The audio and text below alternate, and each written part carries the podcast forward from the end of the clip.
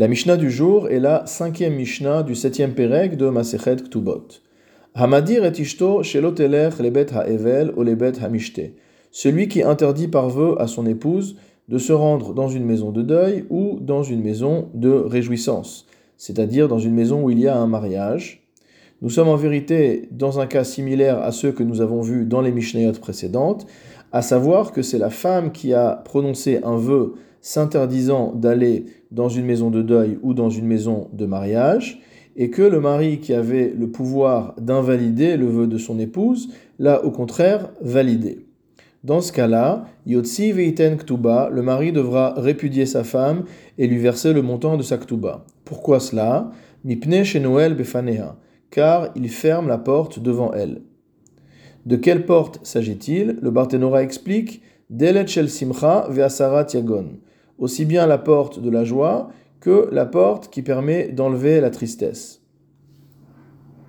Cela concerne évidemment la maison de mariage. Maintenant, quelle porte ferme-t-il pour ce qui est de euh, la maison des endeuillés? Ulbet ha'evel, Noël befanea, chez les himeta ve'en adam sofda. Parce que demain, elle aussi va venir à mourir et mot à mot, personne ne va prononcer son éloge. C'est-à-dire que ce genre de choses sont des choses qui sont réciproques dans la vie, et que si on interdit à cette femme de euh, d'honorer euh, la famille d'un défunt, alors elle aussi ne sera pas honorée lorsqu'elle viendra à quitter ce monde. Veim hayato en mishum davaracher rachai. Maintenant, s'il vient nous dire que la raison pour laquelle il a maintenu ce vœu, c'était une autre raison, alors il en a le droit. Quelle autre raison pourrait être valable? Le Barthénora explique que Gondi Trazek Adam, Sham. Comme par exemple, s'il y a une présomption que dans les endroits où son épouse veut se rendre, il y a des gens qui sont débauchés. Dans ce cas-là, il pourra euh, confirmer son vœu sans pour autant entraîner la répudiation.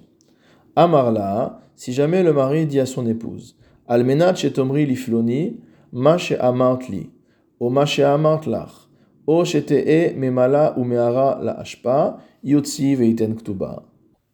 si jamais le mari dit à sa femme J'accepte d'annuler ton vœu, Almenat shetomri lifloni, à condition que tu dises à un tel Maché amartli, ce que tu m'as dit, O sheamartilar, ou que tu lui répètes ce que je t'ai dit, O shete memala ou meara la hashpa, ou alors que tu remplisses des cruches d'eau pour pouvoir les verser ensuite donc dans la décharge, alors dans ce cas-là, Yotzi Ktuba, il devra de toute manière euh, la répudier et lui verser sa Ketuba.